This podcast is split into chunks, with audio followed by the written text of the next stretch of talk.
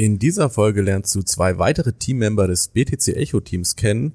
Das ist auf der einen Seite der Philipp Horch und auf der anderen Seite der Tobias Schmidt.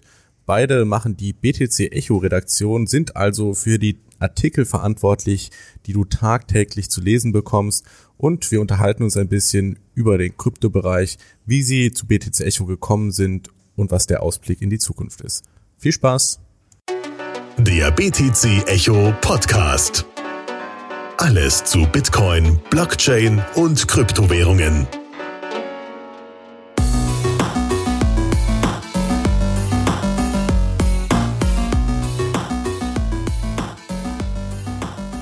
Ja, hallo, herzlich willkommen zu einer weiteren Ausgabe vom BTC Echo Podcast. Ich habe Tobi und Philipp Horch neben mir, beide Redaktionsführer sozusagen der BTC Echo Redaktion. Ich ob Tobi auch Horch mit Nachnamen heißt.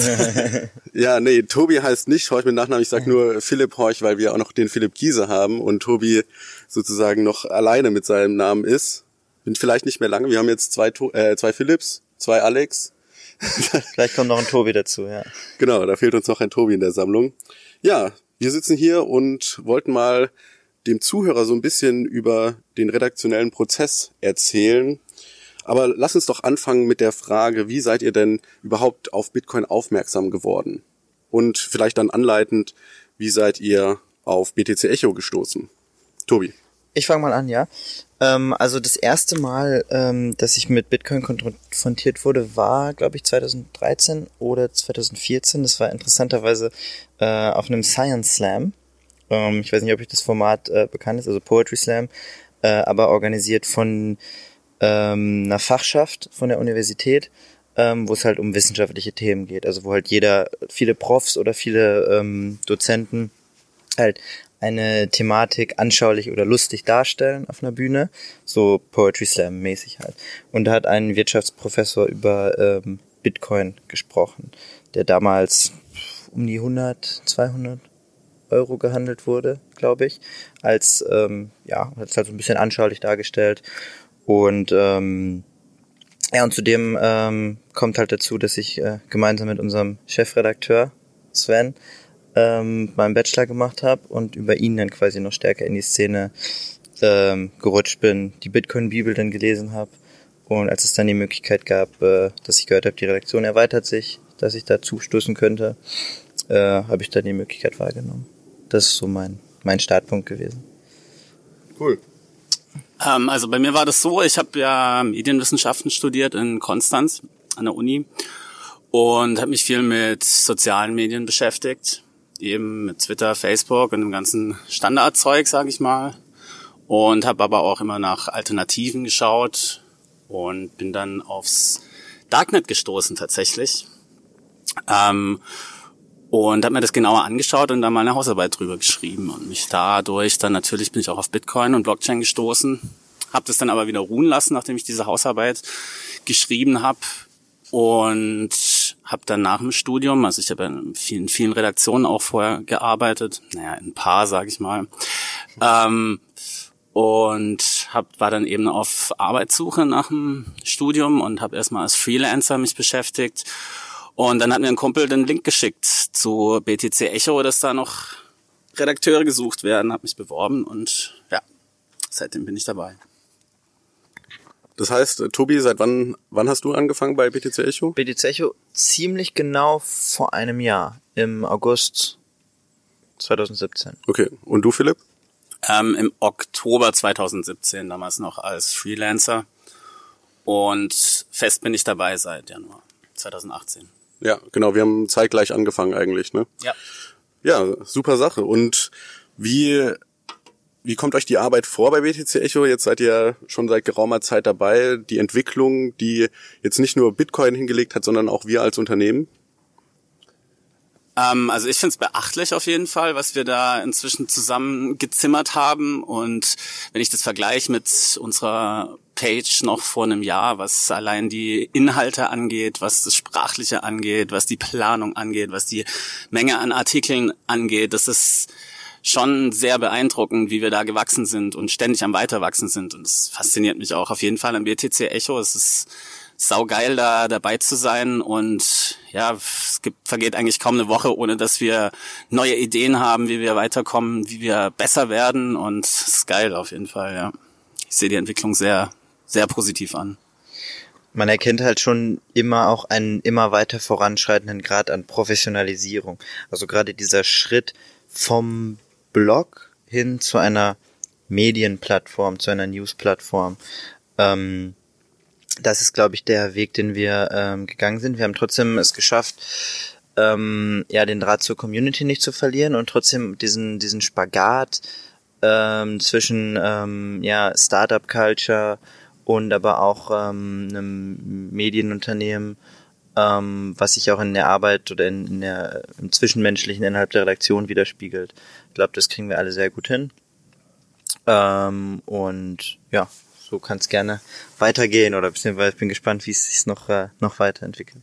Ja, so der Sweet Spot zwischen eigentlich Startup und eben dieser diesem Emerging Market von Kryptowährungen, äh, den wir eigentlich als Unternehmen ganz gut äh, vereinen. Äh, Tobi, du hast ja, wenn du jetzt seit August 2017 dabei bist, dann hast du ja eigentlich den Hype 2017 noch voll mitbekommen und genau. jetzt aber auch schon so wieder die, die Korrektur vom Markt.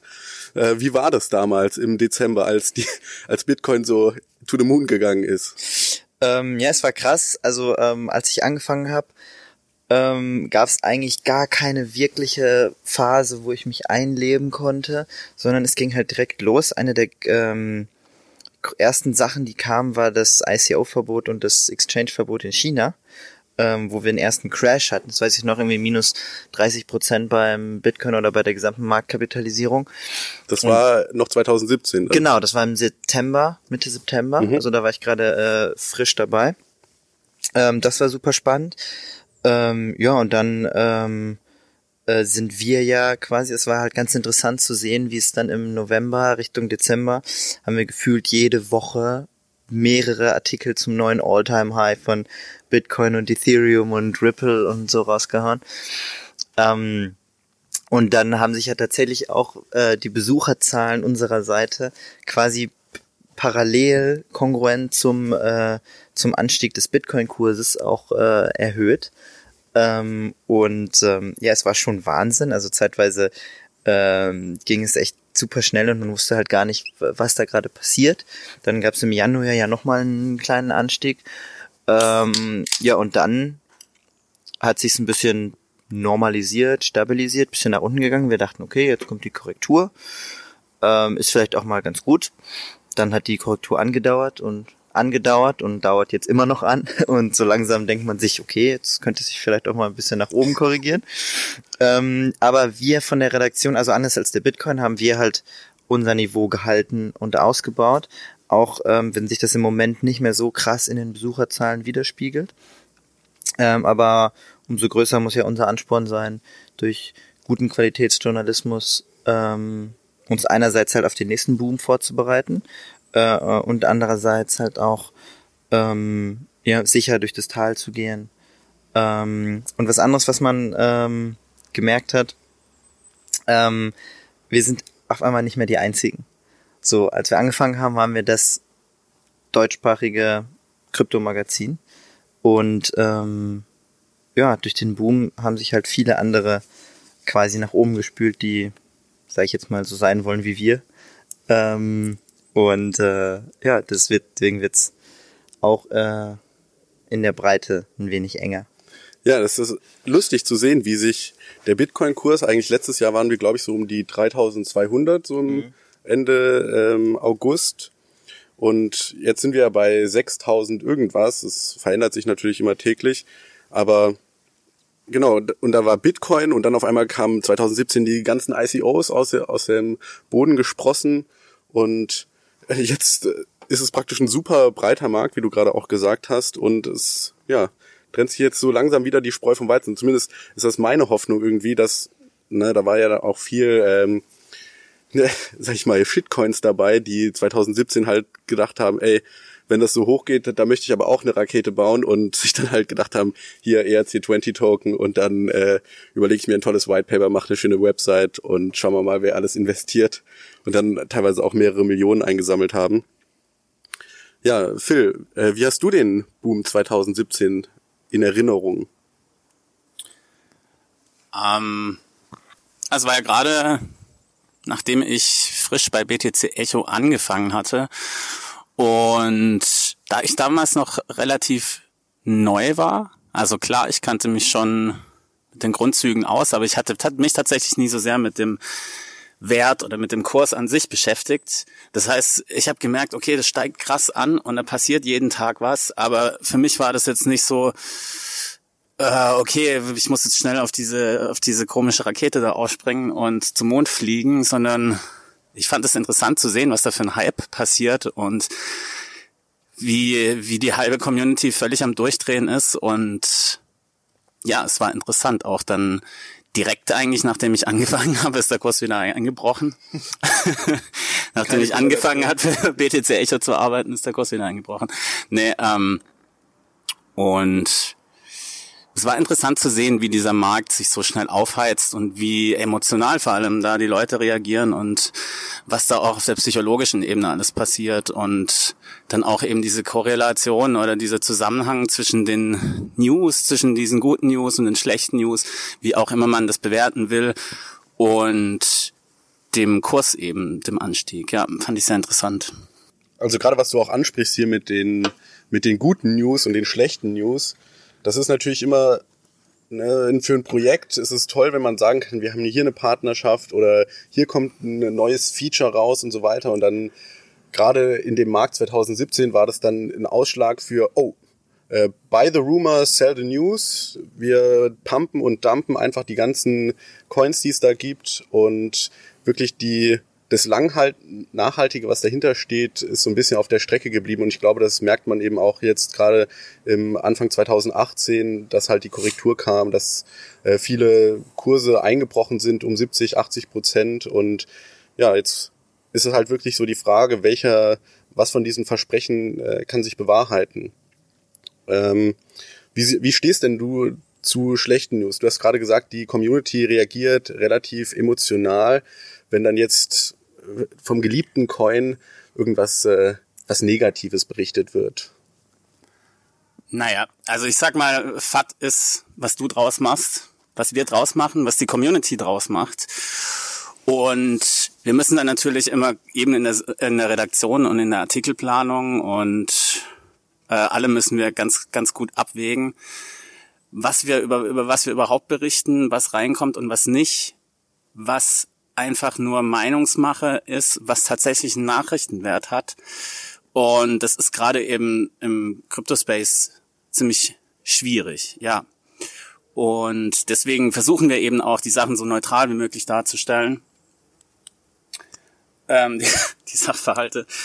Und ja, das ist eben, wie gesagt, im, im, im Crypto-Space nicht immer so einfach, weil wir sind eben gerade daran dabei, und wie gesagt, uns zu erweitern und eine eigene Nachrichtenseite auszubauen, aufzubauen.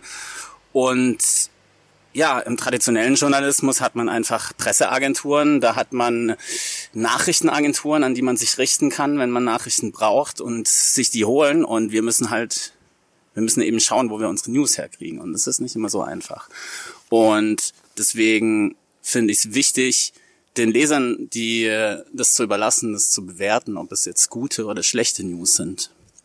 Ja.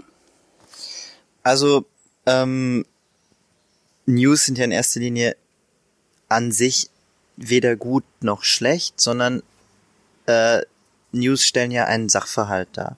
Ähm, und es ist ja auch unser Anspruch, ähm, möglichst neutral über Dinge zu berichten und ähm, auch nicht immer zwingend die eigene Meinung einfließen zu lassen. Also wir haben natürlich die Möglichkeit, Sachen zu steuern, in erster Linie über die Themenauswahl. Über was berichten wir, was lassen wir weg.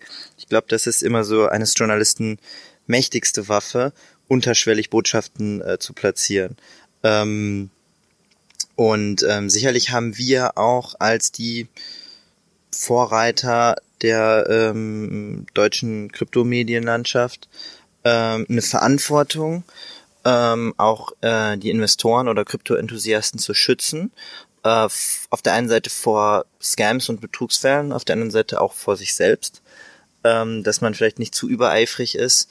Und ähm, ja, der beste Weg, ähm, sich selbst zu schützen, ist einfach sich zu informieren und nicht blauäugig jeder Ankündigung hinterherzulaufen. Und ähm, ja, das sind die äh, Möglichkeiten, die wir haben, um halt für eine äh, ein florierendes Kryptoökosystem beizutragen. Ähm, und äh, dass man klar nicht ganz ohne Kritik auskommt oder dass auch wir äh, nicht ganz äh, auskommen, ohne dass uns jemand kritisiert. Das ist klar, da muss man mit leben. Es kann ja auch konstruktiv sein. Ähm, ja, aber im, im weitesten Sinne ähm, sind wir ja alle auch daran interessiert, äh, dass es ja auch in Deutschland äh, mit der Kryptoadaption weiter vorangeht und dass wir unseren Teil dazu beitragen. Ja, da darf man halt auch, muss man halt auch berücksichtigen, ne? die Leute sind nicht nur emotional in die Projekte investiert, weil sie sich denken, wow, das äh, spiegelt meine Vision der Zukunft wieder, sondern sind halt auch finanziell investiert und wenn man dann eine schlechte Nachricht schreiben muss, dann denken halt viele direkt, oh, das ist äh, mein mein Steak, der jetzt da gerade fertig gemacht wird und fühlen sich angehalten, dem äh, Kontra zu geben. Aber es ist halt, es ist nicht nur alles rosig, es kann nicht nur alles wie 2017 äh, im Dezember hochgehen, sondern es gibt halt auch äh, Rückschläge und da muss man mit leben können. Ja, es ist ja auch sehr wichtig, dass man nicht immer nur auf den Bitcoin-Kurs schaut. Ich meine, es gibt ja auch noch so viel andere. Die Blockchain hat so viel, die Technologie hat an sich so viel Potenzial, nicht nur auf der finanziellen Ebene. Klar ist es, äh, ist es groß, großes Potenzial, aber es gibt viel, Bitcoin ist viel mehr als der Bitcoin-Kurs. Das ist ja, wir haben es ja hier mit einem neuen Finanzinstrument zu tun. Wir haben es mit einer Technologie zu tun, die zentrale Instanzen ähm, absägen kann, sage ich mal. Und ja, das ist ja auch immer wieder unser Anspruch, um nochmal auf das Thema News zurückzukommen, dass wir eben auch um über Neuerungen im technischen Bereich berichten. Und da ist es eben auch wichtig, darauf zu achten, um nochmal darauf zurückzukommen, auch auf das Thema mit dem, mit dem Kurs letzten Jahres im Dezember, als es so krass abging und wir jeden Tag neues Allzeithoch hatten.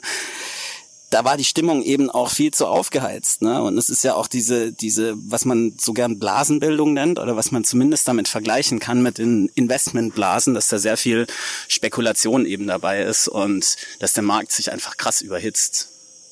Und dass da dieser, wenn dieser Spekulationswert einfach zu hoch ist, aufgrund von was auch immer, ob das jetzt positive oder negative Nachrichten sind, dann muss man einfach Ruhe bewahren.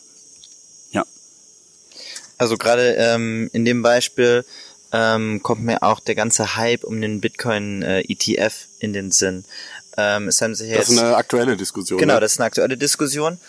Und ähm, es wird immer so negativ dargestellt, die böse SEC äh, will die Kryptoadaption unterbinden. Man muss sich halt auch mal vorstellen, was ein ETF bedeuten würde. Und es gibt ja auch große Stimmen innerhalb der ähm, Kryptoszene, beispielsweise Antonopoulos auch, die halt gesagt haben, dass äh, ein ETF äh, sich langfristig negativ auf die Kryptoadaption auswirken würde, was halt die Rolle des Bitcoin als reines Investment Asset festigen würde und sich der Bitcoin damit immer weiter weg von seinem ursprünglichen Zweck als Zahlungsmittel äh, bewegen würde.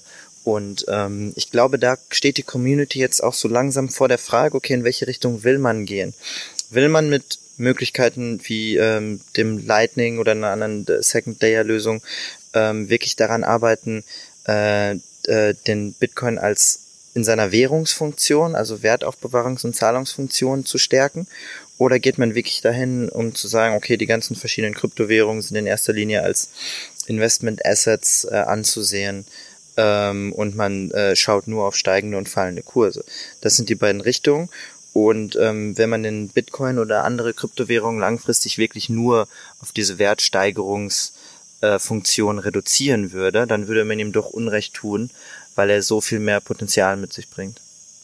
Ja, vielleicht noch ganz kurz dazu. Ähm, Gerade diese, der Kurs ist nicht nur der Ausschlag für wo wir gerade mit der Technologie stehen. Du hast es gerade gesagt, Philipp, die Leute sind emotional und ne, man möchte keine roten Kerzen kaufen, man möchte grüne Kerzen kaufen. Das heißt, wenn es nach oben geht, dann steigen noch mehr Leute ein. Du hast praktisch so einen Schneeballeffekt und irgendwann zerschellt halt der Schneeball unten im Tal. Und naja, nichtsdestotrotz, wir hatten ja da auch mal eine Reihe dazu, die Goodbye Fat-Reihe, wo wir eben genau auf diese äh, ja, Thematik aufmerksam machen wollten, dass es nicht nur um den Kurs geht, sondern auch um die technologischen Entwicklungen. Aber du wolltest gerade noch was sagen. Äh, Habe ich vergessen. Okay. Passiert. Alles klar. Ja, wenn es denn um, um jetzt Bitcoin geht oder vielleicht andere Kryptoprojekte, was seht ihr da äh, als ganz heiße Renner für Möglichkeiten in der Zukunft, äh, ja, wirklich die Welt zu verändern? Ist es nu nur Bitcoin oder eher Ethereum, vielleicht IOTA sogar? Ähm, genau. Was, äh, ja, nicht, nicht jetzt als Schilden oder hier Good News vertreiben, sondern nur wa- was von der Motivation auch her, von der Vision. Was inspiriert euch da am meisten? Also ich würde mich da jetzt gar nicht so sehr auf eine einzelne Kryptowährung festlegen lassen müssen, um ehrlich zu sein. Also für mich ist es tatsächlich eher auch die Technologie, wie gesagt, die Blockchain, die da sehr viel Potenzial hat. Sei es in der Verwaltung, um diesen ganzen, ich sag's einfach, ekelhaften Bürokratieapparaten ein bisschen zu entschlacken, um diese, dass diese, dass diese Zahnräder einfach ein bisschen geölt werden und nicht so brutal langsam laufen. Ich meine, jeder kennt das irgendwie, man stellt einen Antrag auf was auch immer, sei es BAföG oder man will seine Steuern zurück oder man braucht Arbeitslosengeld, was auch immer. Es dauert einfach Ewigkeiten und man kann da so viel Zeit einsparen und so viel ähm, Kosten auch einsparen und so viel unnötige Arbeit, dass ich da sehr viel Potenzial sehe auf jeden Fall. Ähm, natürlich aber auch trotzdem die Kryptoleitwährung Bitcoin an sich, die, wie man immer wieder sieht, in Krisenländern auch sehr viel helfen kann. Sei es in Venezuela oder Simbabwe, ähm, wenn die Menschen mit einer Inflation, mit einer hohen Inflation zu kämpfen haben, dass das Geld einfach nichts mehr wert ist, wenn die Menschen mit ihrem ausgezahlten Lohn, wir hatten es vorhin schon davon, einfach direkt auf den Markt rennen müssen, weil sie Angst haben, dass das Geld nachher nichts mehr wert ist, dann ist da Bitcoin einfach sehr viel besser. Volatilität hin oder her, ob das jetzt da ein bisschen steigt und ein bisschen, ich sag's mal frei nach nach Dr. Julian Hosp. Es kann, es kann steigen, aber es kann auch sinken. Ähm, das ist dann in so einem Fall egal. Und da sehe ich dann doch ganz großes Potenzial. Also ich merke bei mir persönlich, dass ich doch irgendwie in letzter Zeit ähm, wieder eher Richtung äh, Bitcoin-Maximalismus gehe. Ähm, dass ich halt sag, ähm, wenn es eine universelle, ähm, staatenlose Währung geben soll, dann ist es für mich der Bitcoin. Also es gibt ähm, andere Projekte, die vielleicht besser skaliert sind. Ähm, aber ähm, wenn man jetzt einen Standard Utility Token nimmt, der ist ja schon auf einen Use Case festgelegt. Und ähm, wenn man jetzt einen Coin haben möchte oder wenn man sagen möchte, okay, wir wollen eine universal anwendbare Kryptowährung haben, dann steht da halt am Ende der Bitcoin. Klar, man kann natürlich auch sagen, äh, wir wollen jetzt alles mit Monero machen, aber Monero ist ja dann schon eher nischiger oder ist ja schon dann weniger für eine absolute Massenadaption geeignet. Vielleicht noch Dash irgendwie so als Mittelding, ähm, aber ich glaube tatsächlich, wenn der Bitcoin sein, sein Skalierungsproblem langfristig in den Griff bekommt, ähm, dann steht am Ende der Bitcoin als die Kryptowährung, die äh, zu Recht dann auch wahrscheinlich die meisten anderen überdauern wird und die Chance hat, ähm, ja, zu einer Massenadaption, zu einer globalen Massenadaption, zu einer, zu einer Art staatenloser Leitwährung ähm, zu werden.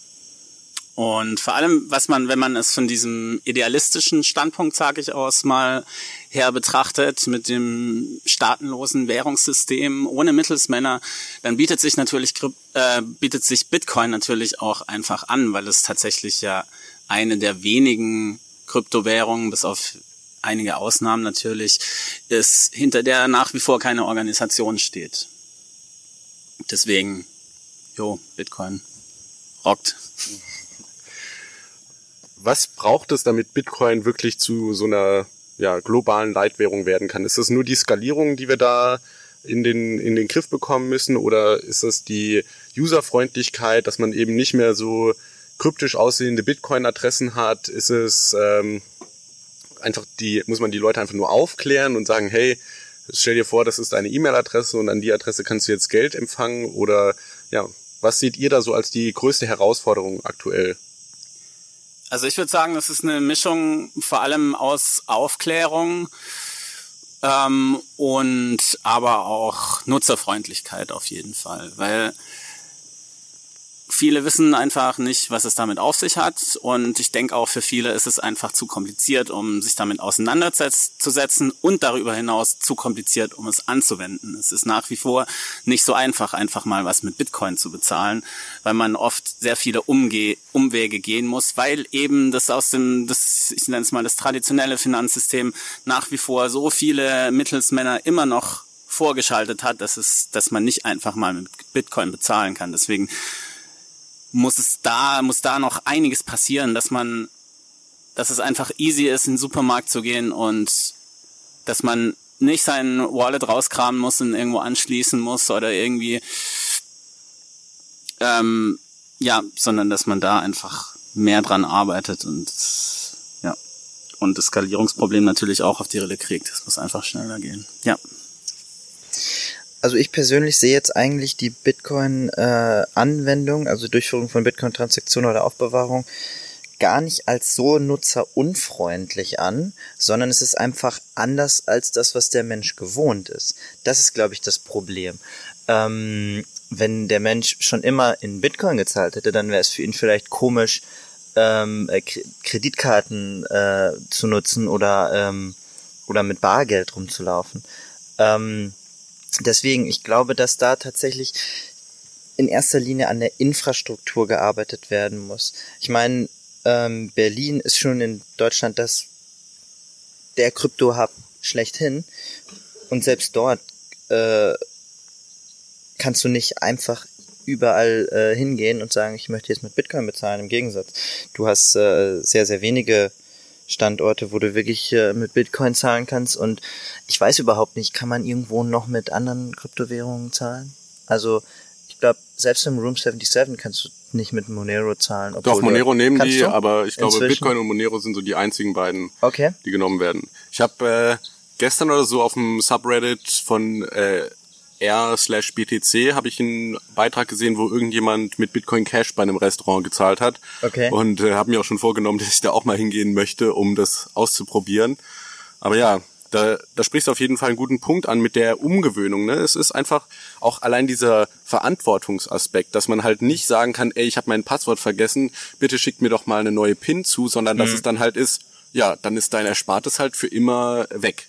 Genau, also dieses, das zentralisierte System ist natürlich bequemer, weil du die Verantwortung nicht trägst. Aber es ist halt Fluch und Segen zugleich. Du musst dich um nichts kümmern, aber im Zweifel kannst du dich halt auch um nicht, äh, kannst du dich halt nicht drum kümmern, weil, weil eine zentrale Autorität, äh, wenn es schlecht läuft, dein, dein Guthaben einfrieren kann, quasi. Ähm, ja, und deswegen glaube ich, ist es eine gesamtgesellschaftliche Verantwortung. Klar, natürlich äh, ist das System auch nicht darauf ausgelegt, dass jeder Mensch der Welt Bitcoin-Transaktionen durchführt. Ähm, da muss halt die Skalierung ähm, noch einen Schritt machen. Ähm, aber aus idealistischer Sicht ist ähm, der Bitcoin sicherlich äh, ja die geeignetste aller Währungen, äh, wenn es darum geht, internationalen Zahlungsverkehr durchzuführen.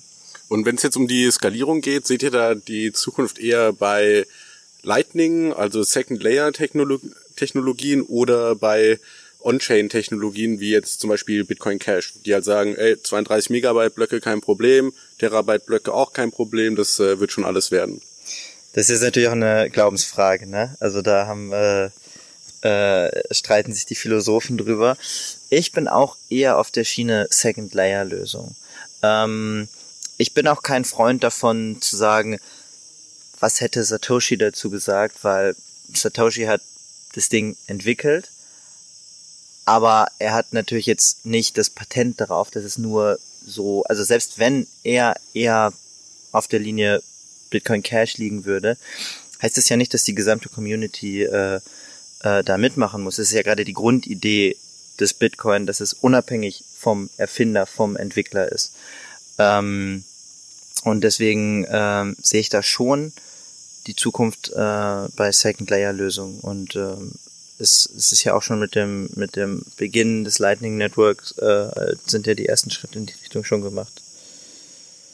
Ja, ich würde mich dem komplett anschließen auf jeden Fall. Ich sehe auch das Lightning Network momentan als ähm, große Chance, wenn es funktioniert, wenn es noch besser skaliert. Es wird einfach noch besser skalieren, dann ist es zumindest momentan die beste Option, würde ich sagen. Ja.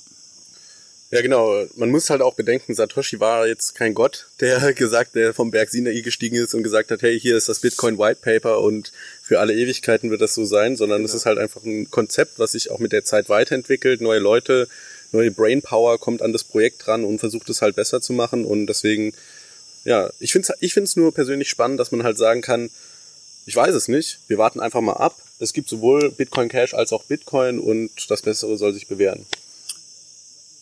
Äh, ich würde mich auch noch mal, äh, ich wollte, wollte noch mal zu dieser Satoshi-Frage auch was sagen. Es ist, man sollte vor allem, glaube ich, wegkommen von dem Gedanken, was hätte Satoshi dazu gesagt, was würde er dazu sagen und wer zum Teufel ist diese Satoshi Nakamoto, weil wir einfach verdammt nochmal alle Satoshi Nakamoto sind. Er hat ein System aufgesetzt, das auf Konsens äh, äh, auf Konsens aufbaut und wenn wir einen neuen Konsens finden, der besser funktioniert, dann fände das sicher auch Satoshi, wer auch immer das sein soll, ganz geil. Und darum geht's ja irgendwie auch bei Bitcoin, dass alle zusammenarbeiten ohne zentrale Instanz und sich trotzdem über dieses System treffen. Und ja. Also das Ja eigentlich immer rausschneiden. Schauen wir mal. ähm, ja, wie seht ihr es denn mit Transaktionsgebühren? Habt ihr da ein Problem mit, dass man, also jetzt jetzt gerade ist es nicht so ein Problem. Ich habe äh, vor kurzer Zeit eine Bitcoin-Transaktion gemacht und ich habe da, glaube ich, acht Cent oder so in Transaktionsgebühren gezahlt, was jetzt, klar, wenn man zehn Cent schickt, dann ist das äh, super viel, dann sind es 80 Prozent, aber wenn ich jetzt 10.000 Euro schicke, dann sind es auch acht Cent und dann ist es verschwindend gering. Da gibt's ja dann manche Leute, die sagen, äh, Transaktionsgebühren da sollten eigentlich nicht, nicht existieren oder ähm, ja, genau. Wie seht ihr das? Ähm, also da, das beschreibt eigentlich das Kernproblem, warum im Moment eine Massenadaption noch nicht möglich ist. Du hast gesehen, jetzt im Moment sind die Transaktionskosten gering. Wann waren sie unfassbar hoch? Als der Bitcoin am absoluten Peak war. Und ähm, wenn wir jetzt davon reden, dass äh, auf, auf lange Sicht äh, ein Großteil des internationalen Zahlungsverkehrs über Bitcoin äh, ja durchgeführt werden sollte, ähm, dann gibt es natürlich große Probleme, was die Transaktionskosten angeht. Ähm, insofern sehe ich das schon als als eine große Hürde, ähm, weil einfach im Zweifel, also wenn man jetzt von einem weniger ideologischen Standpunkt rangeht, als wir das gerade tun, äh, und sagt, okay, ob es jetzt mit einer Bitcoin-Transaktion ist oder ob ich jetzt irgendwie ein äh, Swift-System äh, nutze oder so, ähm, im Endeffekt ist die Einzelperson halt der, der die Kosten trägt.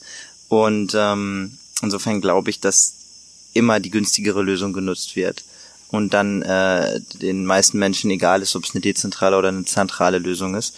Und deswegen glaube ich, wenn man wirklich eine Massenadaption erreichen möchte, dann müssen die Transaktionskosten minimiert werden. Ja, also ich denke auch, dass es auf jeden Fall stimmt. Ich meine, wir leben nach wie vor in einem kapitalistischen System und da wird sich die, da stellt sich immer die Frage, was günstiger ist und was billiger ist und Tobi hat da sehr recht, wenn er sagt, die Menschen werden sich immer für das Günstigere entscheiden. Keine Frage, ja.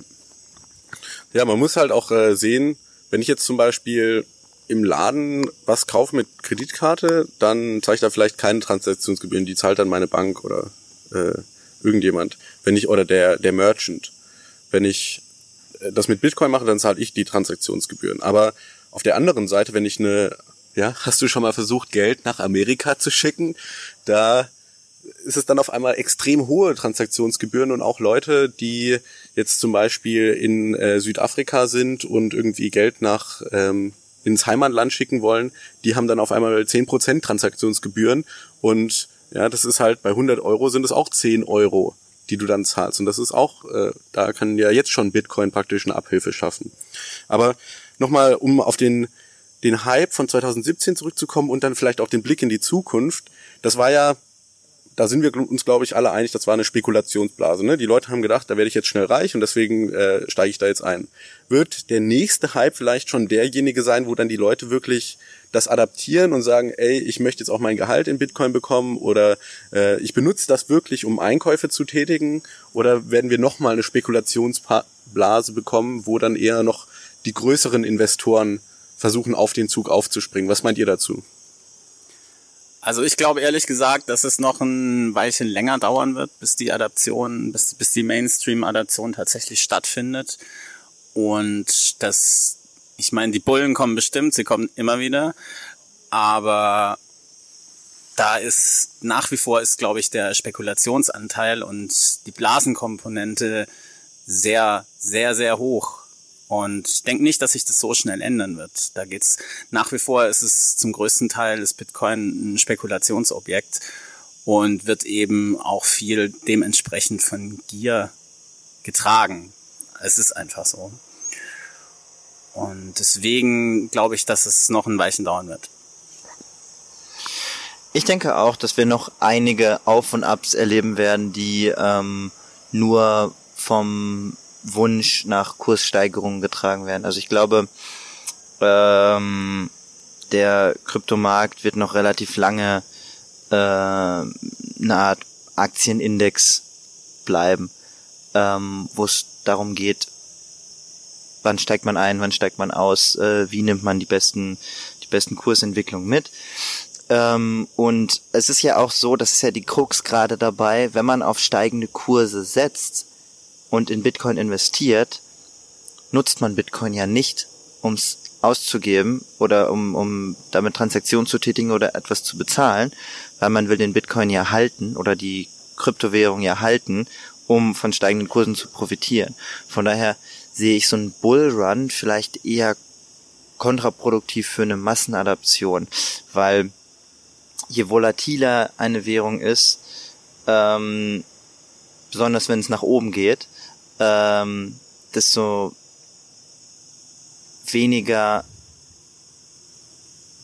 wird sie im Endeffekt für Transaktionen genutzt. Das ist, glaube ich, das große Problem. Und ich glaube, dass ein stabiler Bitcoin ähm, mit einem eher verlässlicheren Wechselkurs zu den Fiat-Währungen im Endeffekt vielleicht sogar besser wäre, um es wirklich als Zahlungsmittel äh, zu nutzen.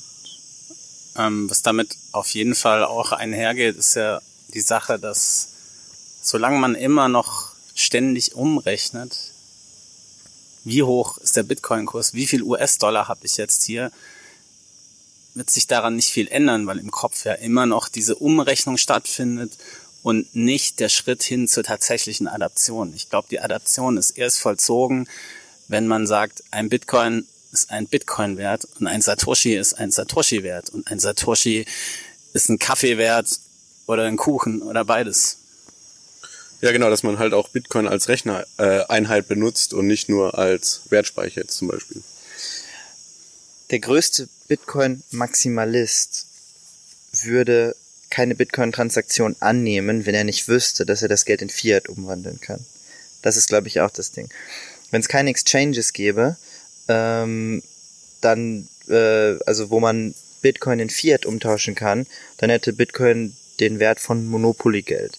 Ja, man kann es untereinander hin und her traden, ähm, aber jeder Barkeeper, der sagt, ich akzeptiere jetzt Bitcoin in meiner Bar, weiß ganz genau, am Ende des Tages habe ich dafür Euros oder Dollar in der Tasche. Äh, und wenn es diese Sicherheit nicht gäbe, dann wird niemand Bitcoin akzeptieren. Und deshalb ist ähm, der Bitcoin im Moment auch immer noch abhängig äh, vom klassischen Geldsystem und kann davon unabhängig nicht existieren. Wobei ja zum Beispiel Trace Meyer äh, gesagt hat, dass es dass der ultimative Wert von Bitcoin von den sogenannten Hodlers of Last Resort kommt. Das heißt, das sind die Leute, die ihr Bitcoin niemals für Fiat-Geld ausgeben würden, sondern das sind die Leute, die eben darauf spekulieren, hey, eines Tages werde ich sagen können, äh, ich kaufe mir eine Yacht für einen Bitcoin oder für, nee, Satoshi wird wahrscheinlich nicht der Fall sein, aber äh, so nach dem Motto, dass man halt sagt, ich benutze eines Tages das äh, als Medium zum Tausch direkt und dass man es halt nicht mehr austauschen muss. Äh, jetzt mir noch eine andere lustige Frage, oder habt ihr noch was zu dem Thema? Ansonsten äh, andere lustige Frage, vielleicht jetzt so zurückblickend auf eure Zeit bei BTC Echo. Was war denn so die Schlagzeile, wo euch die Kinnlade auf den Tisch geknallt ist oder wo ihr, ja, was war so der erinnerungswerteste Newsartikel? Fällt euch dazu was ein? Den wir geschrieben haben oder? Ja, geschrieben oder ja, den du geschrieben hast. Ja, um wieder aufs Thema FAT zurückzukommen. Ähm, oder auch nicht. Also als ich relativ frisch dabei war, habe ich einen Artikel geschrieben, der hieß, wird der Ripple bald bei 100 US-Dollar sein?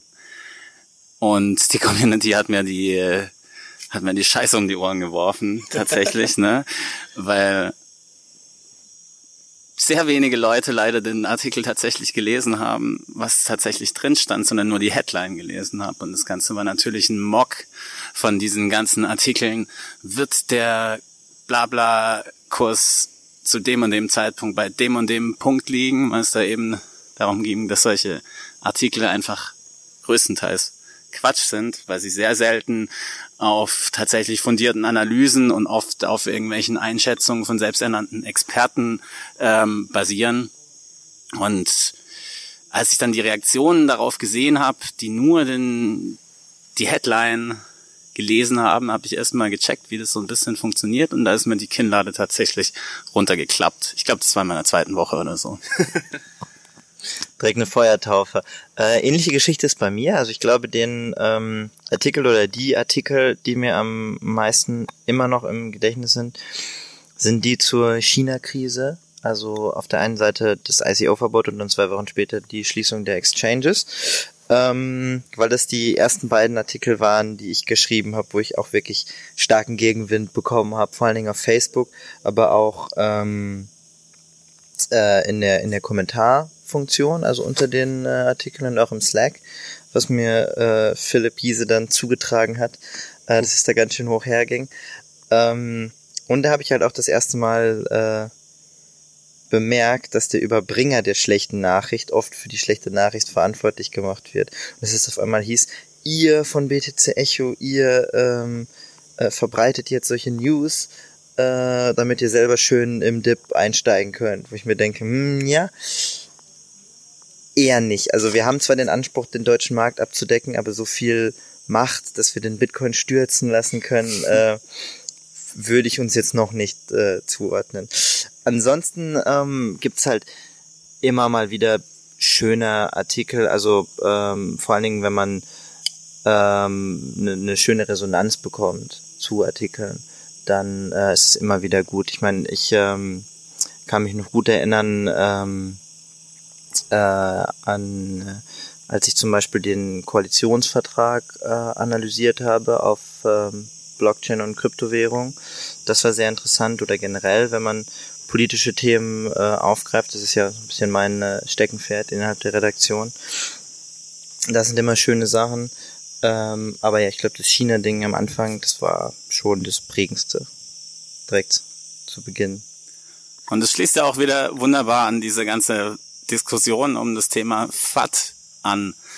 Ähm, da merkt man mal wieder, wie schwierig es ist. Ich meine, wir verbreiten kein FAT, wir berichten einfach nur darüber, was gerade Sache ist. Und wenn einfach was passiert, was Einfluss hat, ob das jetzt positiv oder negativ, ob das bullish oder bearish oder sonst was ist, dann berichten wir da halt drüber.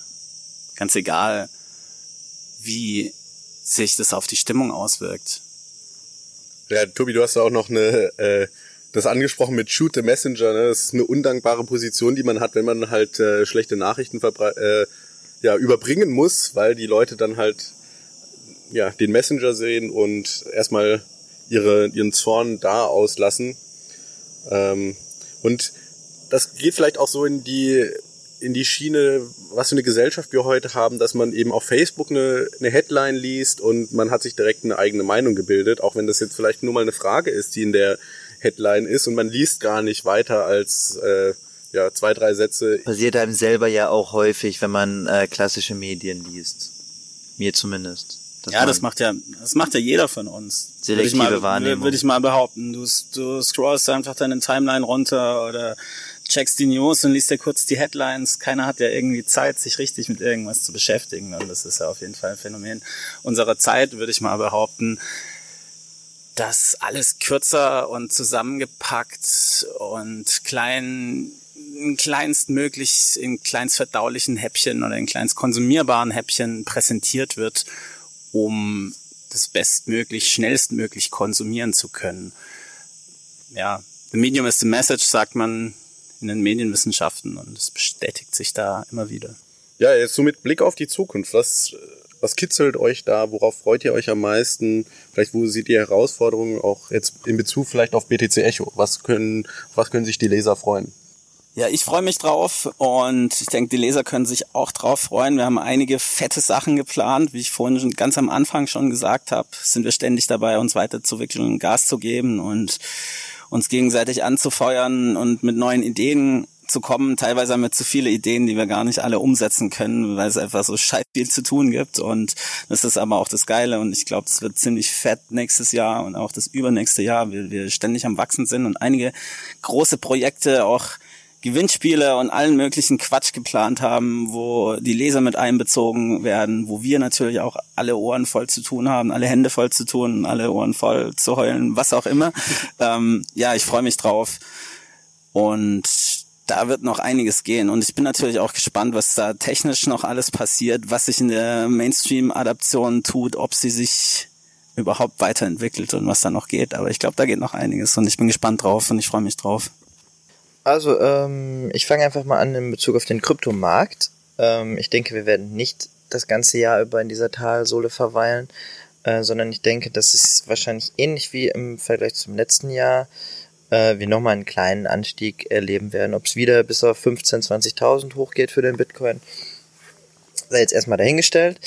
Ähm, aber ich glaube, das Thema wird wieder weiter wachsen und dasselbe sehe ich für uns oder das weiß ich für uns. Ähm, also wir haben ja schon viele Sachen noch geplant, äh, auf die sich die Leser freuen können. Ähm, und äh, gerade im Zug auf den Bitcoin wird es natürlich interessant, wie sich die Second Layer Lösung äh, Lightning Network wirklich ausspielt.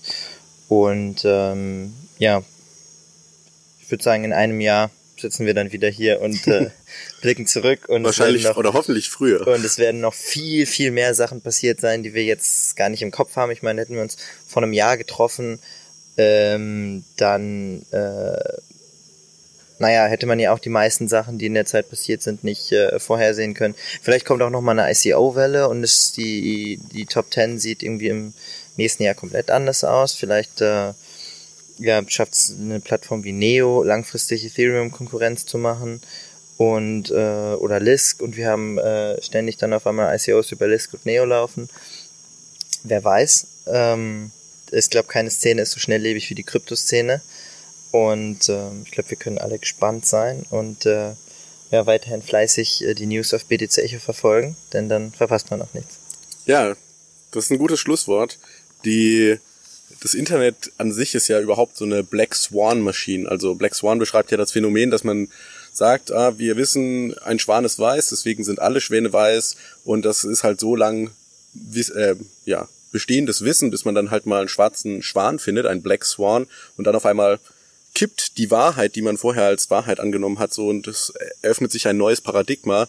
Und ich glaube, das Internet ist so eine, ja, Druckpresse eigentlich für Black Swans, da ist dann Bitcoin dahergekommen, da kommt dann auf einmal Mimble Wimble daher, was äh, auch nochmal ja eigentlich das Potenzial hat, da alles auf den Kopf zu stellen und ich denke, so kann man eigentlich gar nicht wirklich die Zukunft vorhersehen, weil wer weiß, was da noch für für Leute um die Ecke kommen, für Satoshi Nakamotos, die durch ihre Genialität ähm, ja unsere Welt verändern werden.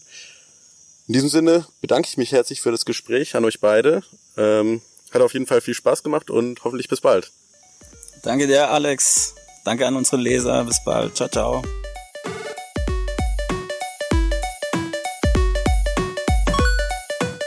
Alles, was das Kryptoherz begehrt, findest du auf btc-echo.de. Bis zum nächsten Mal.